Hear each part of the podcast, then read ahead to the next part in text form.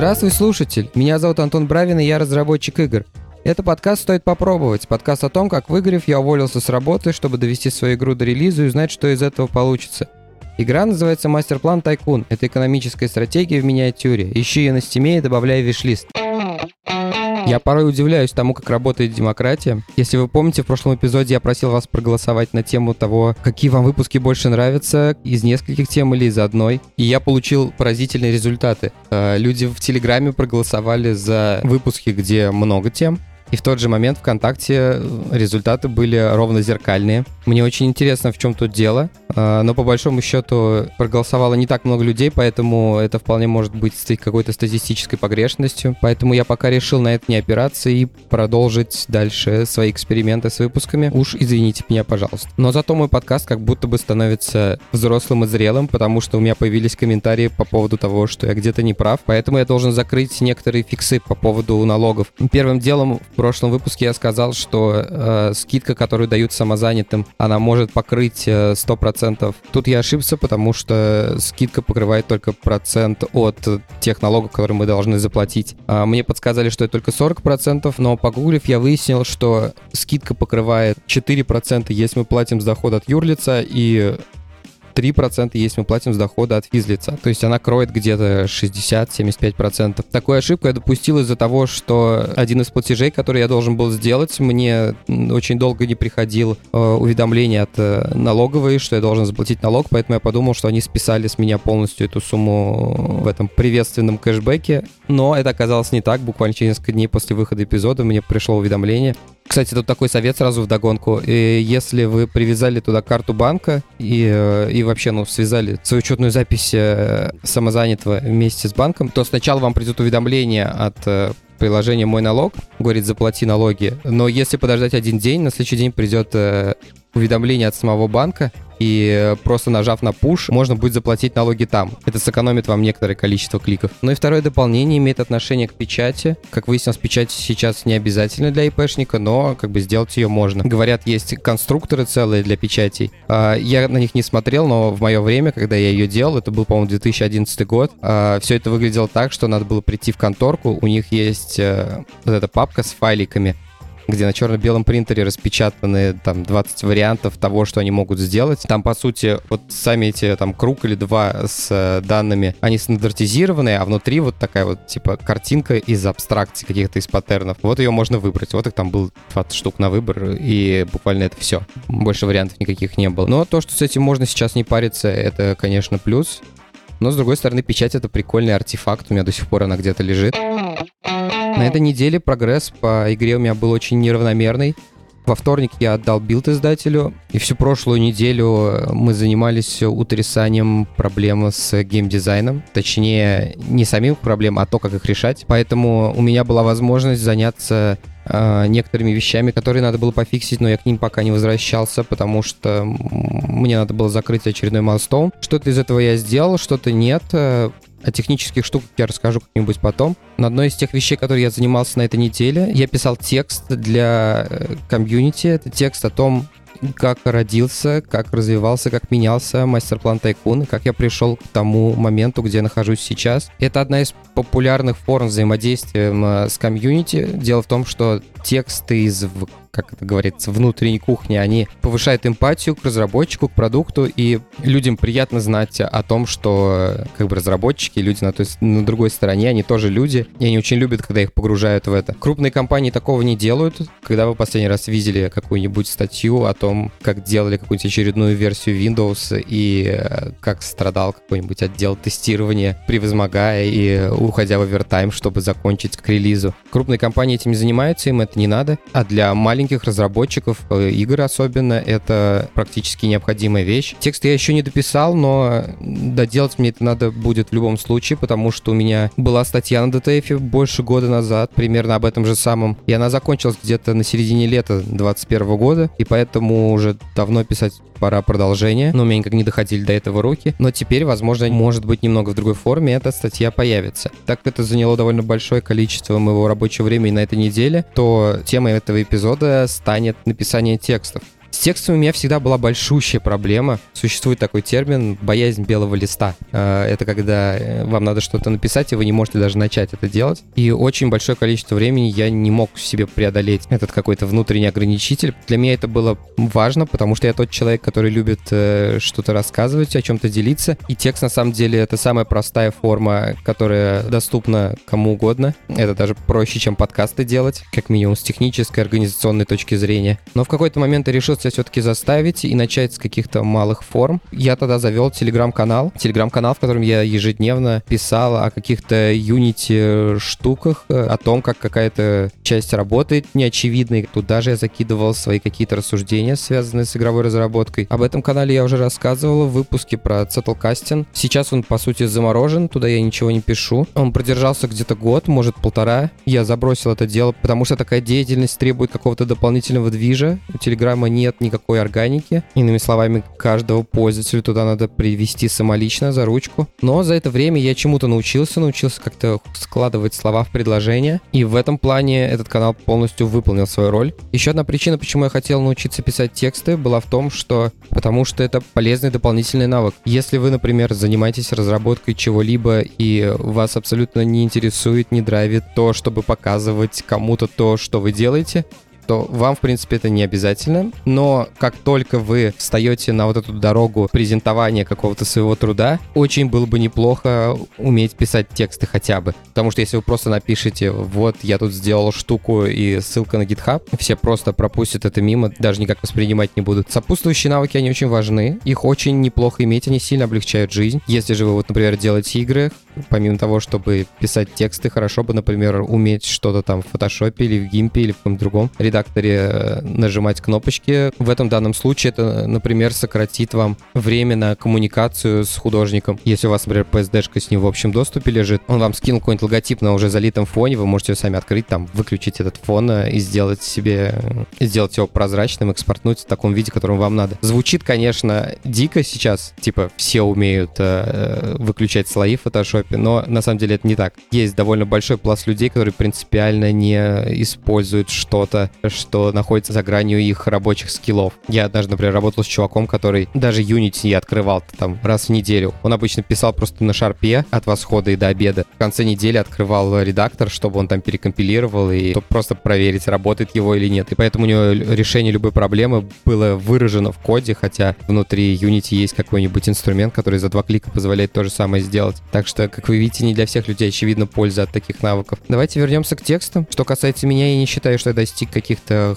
отличных высот в этом деле. Мне кажется, я нахожусь на довольно таком посредственном уровне, но, этот, но даже этот посредственный уровень гораздо лучше, чем то, что было, я не знаю, лет пять назад. Поэтому я просто поделюсь какими-то своими наблюдениями. Если у вас гораздо больше в этом опыта, не надо в меня кидать помидорами, просто напишите, в чем я был неправ. Может быть, я тут тоже чему-нибудь научусь. Первым делом, что я понял, это то, что надо правильно выбирать форму и правильно с ней работать. Формы бывают разные. Это может быть э, пост социальной сети, причем для разных социальных сетей, опять же, разные формы. Есть Twitter, есть там, я не знаю, Telegram, есть ВКонтакте, Reddit, и э, все это э, разные формы текста который площадка подразумевает под собой. Это может быть статья на каком-нибудь DTF, на Хабре или что-то вроде того. Это может быть лонгрид. Лонгридами называются очень большие статьи, там обычно от 30 страниц и больше. Хоть и то, и другое это статья, но у лонгрид у них свой вайб и немножко более серьезные правила написания. И от выбранной формы будет зависеть то, в каком виде будет существовать ваш текст. Первый момент, который меня здесь э, очень часто трогает, это размер абзацев. Наверняка есть этому какое-то научное или что-то вроде того обоснование, но сейчас тексты имеют э, довольно-таки фиксированный размер абзацев, опять же, зависящий от площадки. Если мы пишем текст для таких штук, как Инстаграм или Телеграм, то там обычно абзац составляет не больше пяти строк. Туда может поместиться от одного до трех предложений. Все, больше у нас места нету. В следующем абзаце мы уже должны перейти к следующей мысли. Такой размер позволяет человеку гораздо быстрее пропихивать в свой мозг то, что вы ему хотите рассказать. Соответственно, абзац — это обозначение одной мысли. И если у нас, например, там 3-4 абзаца, у нас есть 3-4 мысли на один пост. И так как они не занимают больше пяти строк, между ними есть еще пробел. Сейчас в мире маркдауна это вообще нормально, то есть делать абзацы не отступами, а новой строчкой, то мы получаем что-то похожее на список. И если мы следуем этим правилам, то этот список можно довольно быстро пробежать, потому что если ты начинаешь читать абзац, понимаешь, о чем он, можно его даже не дочитывать, можно листануть дальше, и это сильно убыстряет процесс прочтения. Если говорить о статьях, то тут лимит, наверное, немножко побольше. Мне кажется, здесь абзац может занимать где-то от трети до двух третей высоты экрана. Возможно, даже не стоит выходить за размер больше, чем половина. Но при этом не надо делать маленькие абзацы, там в одно предложение, в два, когда вы пишете статью, потому что тогда текст становится очень сильно обрывистым, и это похоже на какую-то пасту из чата. Я такие статьи периодически встречаю, особенно где-нибудь на Хабре, их очень тяжело читать. Как будто человек реально собрал все свои твиты в кучу просто и засунул их в один документ. Переходим к предложениям. Нас всех в школе учили довольно сложному русскому языку со всякими причастными, депричастными оборотами, с кучей запятых. И нам кажется, что это окей, что так и должно быть, что надо писать, как классики русской литературы это делали. Возможно, это одна из тех причин, которая отвратила людей от чтения в сторону просмотров роликов на ютубе. Можно за это сказать спасибо в плохом смысле. Но нет, во-первых, абсолютно точно нужно избавляться от такой вещи, как канцелярит. Канцелярит — это такая форма изложения текстов. Вы могли ее очень часто встречать, когда учились в университете, потому что школьные учебники еще туда-сюда, но вот какие-нибудь университетские талмуты — это АТАС. Это практически как вот законопроекты. Если их сейчас читать, там тоже одна какая-нибудь мысль, которая довольно простая. Из-за того, что там необходимо подпереть все, что можно, там большущий абзац текста, и все это одно предложение, которое через запятую что-то там перечисляет, какие-то обороты впихивают туда, какие-то условия отрицания и прочее. Это очень похоже на какую-нибудь функцию, которую вы написали который занимает три экрана, в которой 4 вложенных цикла, 13 лямп, и все это пытается работать. Вот это канцелярит так писать не надо. Канцелярит легко опознать по таким фразам, как «было принято решение». Это иногда и в докладах встречается, то есть такие люди, которые так говорят на докладах, они примерно так же и пишут. Они говорят что-то типа После исследования фреймворка А, Б, С было принято решение использовать фреймворк Б, потому что он предоставляет возможности трали-вали, трали-вали. Если вы впихнули в свой текст фразу «было принято решение», значит, вы точно где-то свернули не туда. Ну и существует также очень много ну, фраз из этого же дивизиона. Если вы будете заниматься текстами, вы довольно быстро найдете эти фразы и научитесь их избегать. Размер у предложений должен быть средний, потому что короткие фразы, они свойственны для чатов, там, может быть, для твиттера в крайнем случае, но когда мы говорим о тексте, то короткие фразы дают тексту неправильную аннотацию. Также предложения не должны быть длинными. Длинные предложения очень тяжело читать. Ты пока дочитываешь до конца, теряешь мысль о том, что было в начале. А если мы все еще великолепие русского языка туда принесли, так там вообще все ломается. Также надо аккуратно относиться со скобками. В скобках мы обычно пишем какие-то уточнения или что-то вроде того, но частенько бывает такое желание впихнуть туда побольше. А, так делать не надо, потому что написано в скобках люди воспринимают как менее важное. Если вы туда запихнете что-то, на чем вы хотите акцентировать внимание читателя, то, скорее всего, он это потеряет или придаст этому меньшее значение. Дальше пару правил, которые я пытаюсь соблюдать на инстинктивном уровне, потому что с русским языком у меня не такие отношения. Когда я, когда я пишу текст, я не, визуально не разделяю это на всякие подлежащие сказуемые, но такие правила, тем не менее, есть. Первый из них звучит как писать глаголами. Например, такая фраза. При этом отсутствует необходимость установки дополнительных библиотек. Это плохой оборот. Лучше написать просто. Не надо устанавливать дополнительные библиотеки. Также предложение должно строится по принципу подлежащее, сказуемое, потом все остальное. Плохой пример. Весь набор поддерживаемых Unity кодеков. А хороший пример. Набор кодеков, который поддерживает Unity. Вот с этими штуками, связанных с русским языком, э, очень неплохо помогает сервис главред. Туда можно вбить э, ваше произведение. Э, он подчеркнет э, и подскажет, где какие слабые места, какие, где запятые можно убрать. В общем, дает много разных советов. Те, кто пишет тексты профессионально, они, я знаю, пользуются этой штукой, но без э, фанатизма, потому что считается, что если там еще так прикольно у них сделано, типа, они в баллах от 1 до 10 оценивают читаемость текста. Всегда хочется, чтобы у тебя 10 было. Так вот, если пытаться все время сделать 10, то текст начинает быть немного безжизненным, хоть и отлично читаемым, но он теряет э, какой-то стиль авторский, поэтому я где-то в районе восьмерки пытаюсь все время держаться, если его использую. Также есть немножко версия попроще, называется сервис Language Tool. Это наш сервис, который занимается проверкой орфографии, при этом он еще вот э, примерно похожие функции, как главред выполняет. И когда я пишу тексты, я их пишу, Obsidian. Для него кто-то сделал плагин, э, который поддерживает Language Tool, и по нажатию одной кнопки я прям внутри редактора могу это все проверить. Очень удобно. Для главреда такого нету, у них есть API, но при этом документация к этому API, она лежит в, просто в Google документе, и там же расценки на него, и, в общем, там все это делается, естественно, не автоматически. В общем, это для текстописателей прям сервис, не для IT. Если вы пишете статью, то я могу посоветовать такой подход. После того, как вы написали текст и как бы уже решили, что он готов, все, а, не торопитесь, пусть он у вас полежит один-два дня, он вас немножко отпустит, вернитесь через какое-то время, перечитайте его еще раз на свежую голову. Это поможет найти проблемы, которые вы сможете пофиксить, там, например, в динамике или в косноязычии в каком-то вы где-то напортачили и пропустили это. Можете дать почитать кому-нибудь своему, там, близкому или коллеге. Я вот жене даже давал читать технические тексты, она хоть и э, там ничего не понимает, но она видит, где динамика проседает, видит, где я с русским языком топором воевал, поэтому это тоже полезно. Надеюсь, вам было интересно, потому что в этом вопросе мой уровень абсолютно точно любительский. Э, никакой экспертизы я не владею, просто пришел рассказать, что я об этом знаю. Если вы об этом знаете хоть немного больше, чем я, приходите в группу ВКонтакте или в канал Телеграме, напишите мне, где я ошибся, или если у вас есть что дополнить на этот счет. Мне будет это очень приятно и полезно. Добавлю это в свою записную книжечку. Поделюсь этой недели.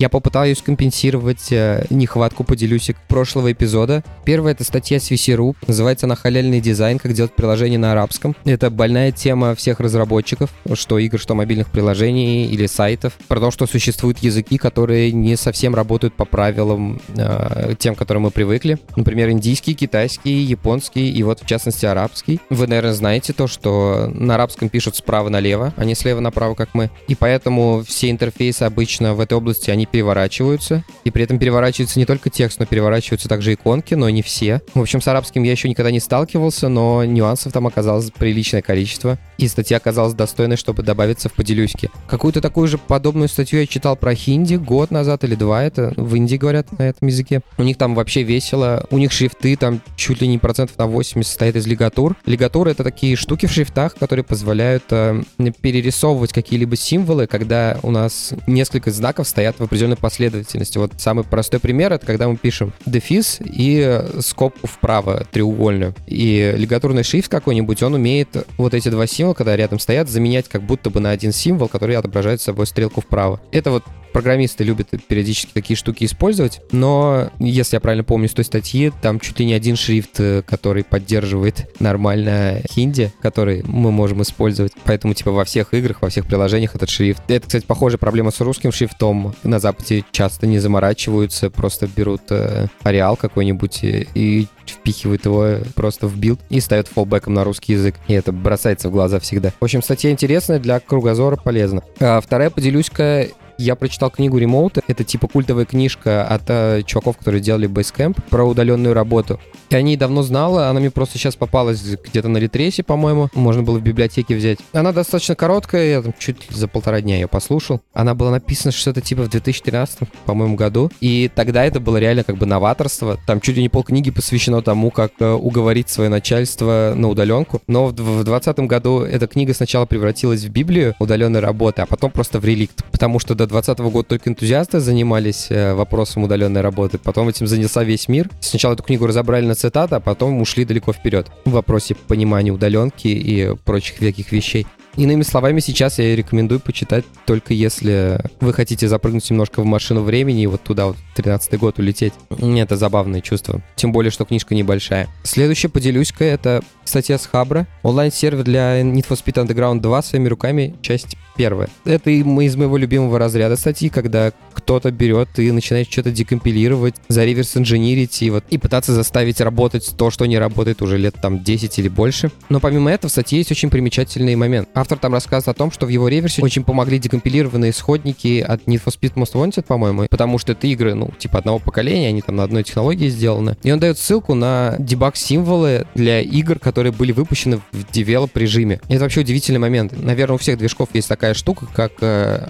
production режим и develop режим. Develop режим обычно оставляет наружу какие-то ручки открытые, которые позволяют э, разработчикам быстрее и точнее найти какую-то проблему. А во-вторых, существует такая штука, как debug-символы. Это после того, как мы компилируем наш исходный код в какое-то бинарье, чтобы потом можно было как-то ориентироваться, чтобы потом как-то можно было ориентироваться в том месиве, которое компилятор создал. Существует такая вещь, как debug-символ, используя которую мы можем как бы восстановить эту иерархию. И debug-режим, и debug-символы — это все вещи, необходимые для отладки, ну, исходя из названия. Но э, в статье есть, опять же, ссылка, где люди собирают э, дебаг-символы от э, игр, которые когда-то выходили. Прикол в том, что откуда вообще эти дебаг-символы протекли.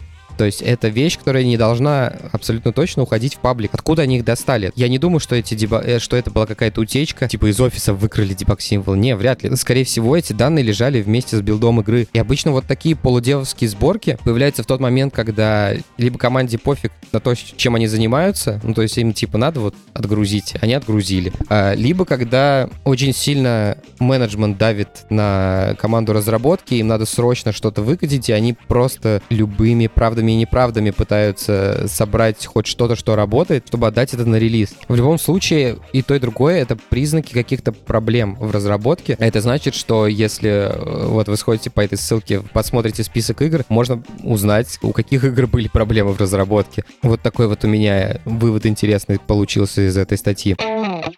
А еще представляете, что случилось? Я забыл записать э, благодарность э, своим подписчикам на сервисе Boosty, но тут мне пришло письмо, что у меня появился новый подписчик, точнее, изменился тир, Поэтому ну уж я просто не мог этого упустить, конечно же, этого момента. И говорю спасибо пользователю Насте и, и Константину Молчанову, что поддерживают мой проект, а также другим подписчикам тиром пониже. Всем вам большое спасибо. На этом у меня все. Спасибо, что были со мной на протяжении всего выпуска. Ставьте оценки, оставляйте отзывы на тех площадках, где вы слушаете подкаст. Тогда его смогут услышать большее количество людей. Также, если вам понравился этот эпизод, расскажите о подкасте своим друзьям. Я буду за это вам очень благодарен.